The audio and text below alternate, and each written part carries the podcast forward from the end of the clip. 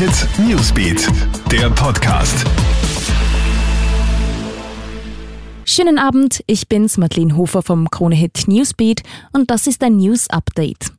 Nach dem Drama in einer Tankstelle im Bezirk Melk befindet sich das Opfer nach wie vor in sehr kritischem Zustand. Eine 36-Jährige ist ja Mitte Juni an einer Tankstelle in Losdorf kollabiert.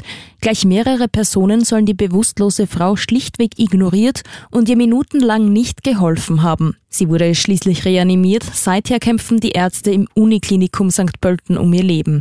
Jetzt laufen die Ermittlungen wegen Verdachts der unterlassenen Hilfeleistung gegen die Hilfeverweigerer. Derzeit wird das Videomaterial dazu ausgewertet.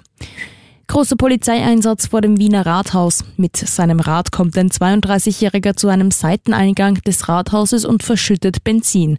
Laut Zeugen ruft der Verdächtige dabei Allahu Akbar und kniet sich nieder, möglicherweise um zu beten. Schließlich kann die Rathauswache den Verdächtigen bis zum Eintreffen der Polizei festhalten. Der 32-Jährige lässt sich anschließend widerstandslos von den Beamten festnehmen. Ein Feuerzeug hat er zu diesem Zeitpunkt übrigens nicht dabei. Hintergründe der Tat sind noch unklar. Die Ermittlungen laufen. Es gibt eindeutige Anzeichen, dass die zweite Welle kommt. Das sagt der renommierte Virologe Christian Drosten im NDR-Podcast. Er spricht zwar hauptsächlich über Deutschland, münzt die Situation aber auch auf die ganze Welt um. Das Problem, wir werden nachlässiger. Manche Lockerungen gehen dem Virologen eindeutig zu schnell. Der Experte geht davon aus, dass wir in zwei Monaten ein Problem haben, wenn nicht jetzt wieder alle Alarmsensoren eingeschaltet werden.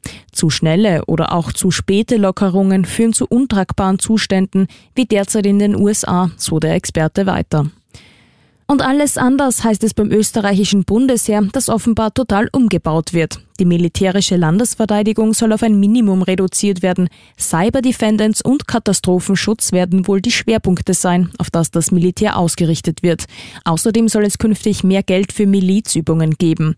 Konkrete Infos zur Neuausrichtung des Heeres sollen noch diese Woche folgen.